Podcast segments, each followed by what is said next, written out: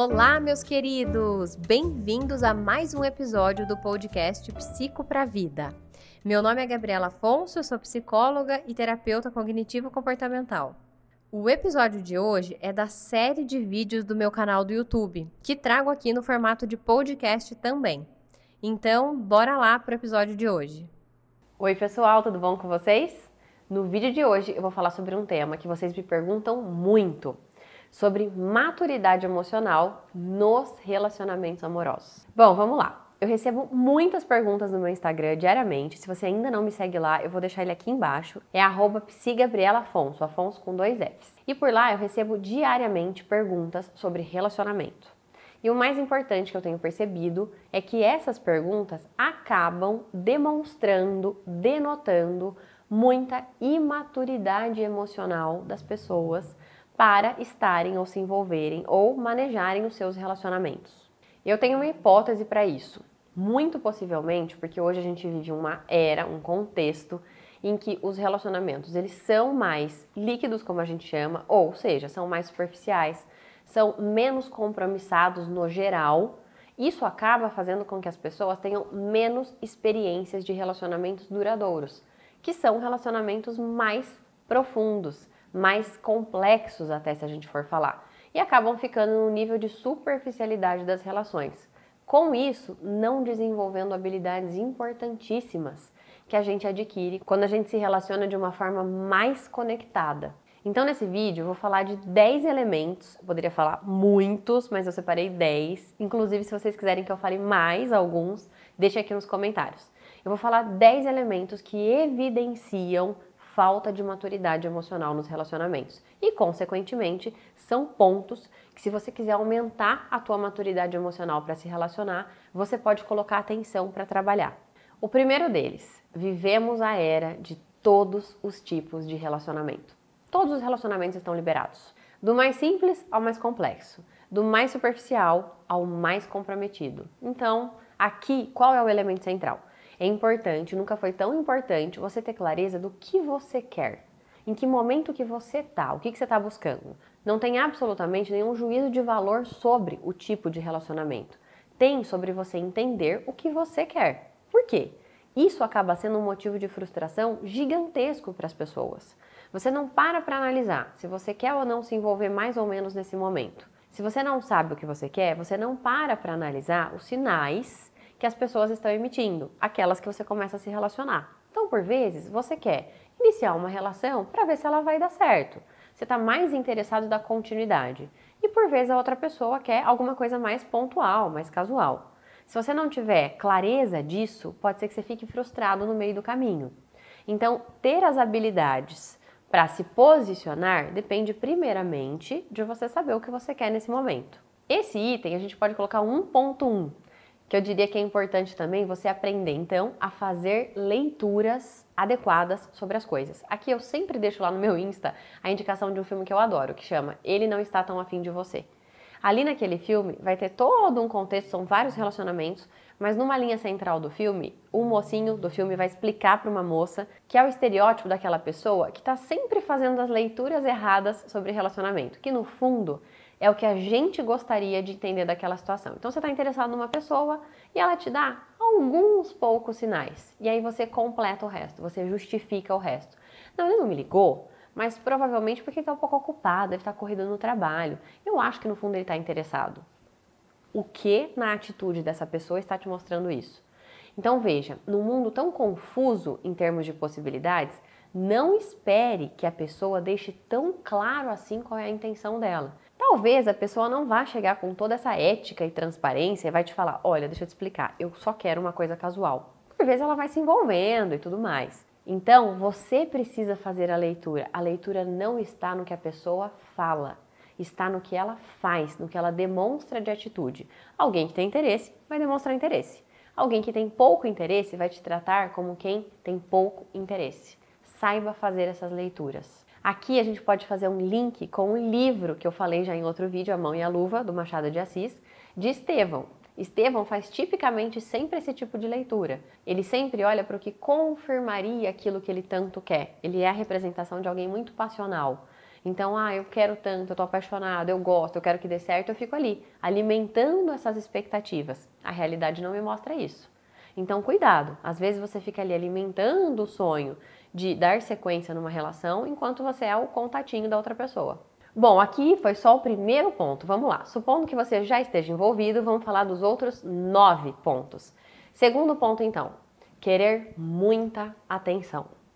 Veja, isso por que, que denota pouca maturidade emocional? Porque você está num relacionamento. Aquele não é o único aspecto da vida da outra pessoa. Então, saiba ajustar essa expectativa dentro de algo razoável. Hoje a gente vive a era do WhatsApp, do Instagram, tudo é respondido muito imediatamente. Eu vejo pessoas às vezes falando assim: ai, mas fulano não me responde. Ah, mas quanto tempo demora? Ah, algumas horas. Então veja, cuidado com isso. Lembra que um bom contraponto para você não demandar a atenção o tempo todo é você também estar tá ocupado com a tua vida. Então analise esse ponto. Terceiro sinal de falta de maturidade emocional: esperar que o outro adivinhe o que você gostaria, o que você está sentindo, o que você está pensando. Veja bem, o outro não tem bola de cristal. Aí você pode me dizer assim: "Ah, mas ele já me conhece muito bem". E outra, era óbvio naquela situação. E ainda que pareça ser óbvio na situação, saiba, não é. Então, comunique aquilo que é importante para você. Aqui já é um senso de autorresponsabilidade. Você se importa com isso. Então, o mínimo que você pode fazer é deixar isso claro para outra pessoa. Aí muitas vezes também o que eu escuto no consultório é a pessoa falando assim: "Ah, mas aí, se o fulano me der um presente na data tal, ou se ele fizer alguma coisa no dia tal, porque eu falei que era importante para mim, aí não vai ter graça, porque daí eu tive que falar". Veja, por isso que esse é um vídeo sobre maturidade emocional. Entende? Então, assim, você é adulto, algo é importante para você, comunique isso na sua relação. O outro vai fazer não porque você falou, mas porque a partir de você ter falado, ele quer fazer, porque ele se importa em fazer esse movimento. Veja bem, eu estou falando de relacionamento amoroso, mas você percebe que isso aqui se aplicaria para qualquer outra relação, né? Ok. Agora, outro ponto aqui, que a gente pode até fazer um link com outro vídeo, é que tipicamente essa é uma distorção cognitiva, leitura mental eu fico achando que o outro deveria saber o que eu estou pensando. Aquela coisa de casal, né? Está mais emburrada, aí achando que isso quer dizer tudo, que a pessoa sabe tudo o que essa cara tua significa. Aí o teu namorado pergunta: aconteceu alguma coisa? Você está mais quieta? Não, não aconteceu nada. Ah, então tá bom. Aí depois isso vira uma briga homérica, porque você vai falar: você não viu? Você só perguntou uma vez, você ignorou. Então veja, gente, não parem aí comunique o que você quer. Quarto elemento de pouca maturidade emocional nos relacionamentos: fazer joguinhos, dar o troco, fazer ciúme na outra pessoa. Jogo, jogo, tudo isso é jogo. Então, isso tanto numa etapa anterior, que você está conhecendo, ou dentro da relação. A minha pergunta aqui é: você tem 5 anos? Está na quinta série? Ou você quer ter um relacionamento adulto?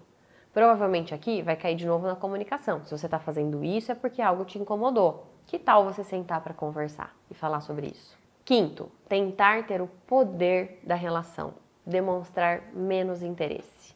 Aqui é quase na linha do anterior, né? Mas é bem especificamente em relação a não demonstrar tanto interesse. Aí eu te pergunto: você está comprando um apartamento? Ou você está tentando entrar num relacionamento? Ou você está dentro de um relacionamento em que o pressuposto básico é você conseguir demonstrar interesse?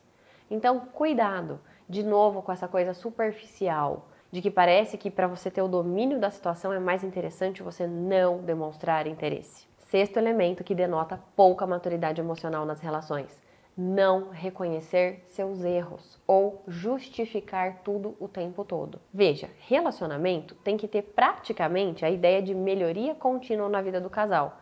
Vocês são pessoas diferentes. Vocês vão brigar por alguma coisa, discordar em algum ponto, não gostar de alguma coisa. Ou pisar na bola com a outra pessoa. Então aqui é muito importante que você consiga fazer a tua parte. Ó, oh, desculpa, eu vi que eu falei isso, aquela hora eu tava assim, realmente foi chato isso. Melhoria contínua. Aproveite a oportunidade de estar dentro de um relacionamento para se melhorar. Isso é um dos aspectos super benéficos de estar numa relação. Você acaba tendo que se melhorar de alguma maneira.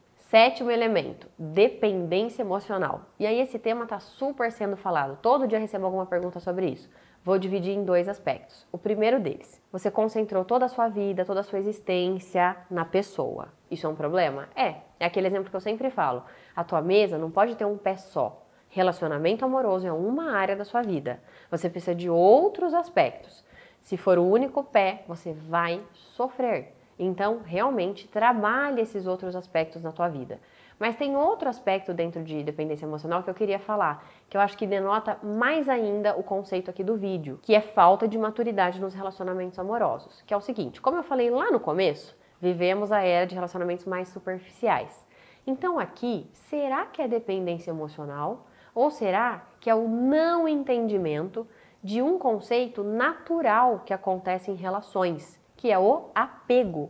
O apego ele é natural do envolvimento das relações humanas, especialmente dentro de uma relação amorosa. O que significa que algum grau de dependência a gente acaba tendo com a outra pessoa, porque existe uma troca, porque existe um sentimento, existe um vínculo. E justamente porque existe isso, se isso acabar por alguma razão, pode ser e muito provavelmente vai acontecer que você sofra bastante. E o ponto é que você não vai sofrer talvez por uma semana, talvez você sofra por alguns meses. E é isso que talvez as pessoas não estão acostumadas. Entender que tem um sofrimento grande envolvido, que existe um luto, que existe algo a ser reparado, ser fortalecido, a ser cicatrizado. Então analise esse ponto. Às vezes o que você está chamando de dependência emocional é um processo natural. Você só não está acostumado a tolerar esse sofrimento ainda. Nesse sentido, você inclusive pode parar um pouquinho e assistir o vídeo que eu falo sobre isso, que eu explico, que é o vídeo sobre apego. Oitavo elemento que denota pouca maturidade emocional dentro dos relacionamentos amorosos. Não dar o braço a torcer. Não resolver os problemas, não resolver as coisas. Sabe aquilo? Barra assim, ó, orgulho? É isso. Inclusive, a gente estava aqui conversando, Camila me contou um exemplo. Dona Judite, vó dela. Dona Judite fazia voto de silêncio semanas sem falar. Ó, mulher durona, hein? Mas veja só, o ponto aqui é esse: a briga no relacionamento é normal. O que denota um bom prognóstico, inclusive, dessa relação a longo prazo, não é se tem briga ou não, mas é a capacidade do casal de resolver o problema. Então, esse é o ponto. Você tem um problema? Resolva o problema. Ah, mas não fui eu, uma. Seja maior do que a outra pessoa, do que o problema. Resolva, comece. Entendeu? Não é queda de braço. De novo, agora é sexta série, né? Queda de braço. Então, nono item: não falar sobre todos os assuntos. De novo, você só terá maturidade emocional para estar num relacionamento amoroso se você for capaz de falar sobre todos os assuntos. Isso faz parte da relação. Ah, não, não, a gente não fala sobre dinheiro. Um assunto muito. Você não fala sobre esse assunto? Você não fala sobre todos os assuntos? Então analise esse ponto. Por que você não fala? Qual a dificuldade em conversar? É alguém, lembra da melhoria contínua? E outra, alguém que você tem projetos junto, é alguém que você está caminhando junto. É um parceiro. Então, é a ideia de que você consiga conversar sobre tudo. Décimo, último e muito importante: namoro é para analisar. Namoro é tipo assim no emprego, quando você está naqueles três meses de. Como é que chama isso, cara? Período de experiência, entendeu? Namoro é período de experiência. Tudo bem, não precisa ser três meses, pode durar alguns anos, tudo bem.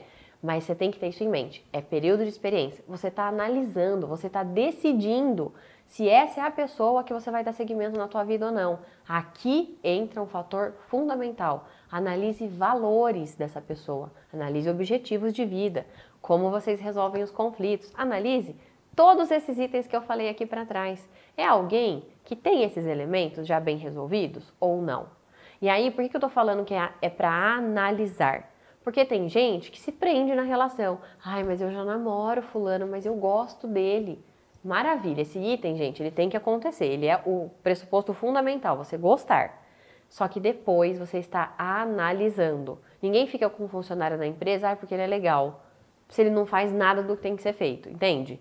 Então analise isso antes de você tomar uma decisão se vai continuar ou não na relação. Espero muito que você tenha gostado desse conteúdo e que tenha sido útil para você. Me siga também no meu Instagram, psigabrielafonso, com conteúdos diários, e no canal do YouTube, Gabriela Afonso, com conteúdos semanais. Um beijo enorme e nos vemos no próximo episódio.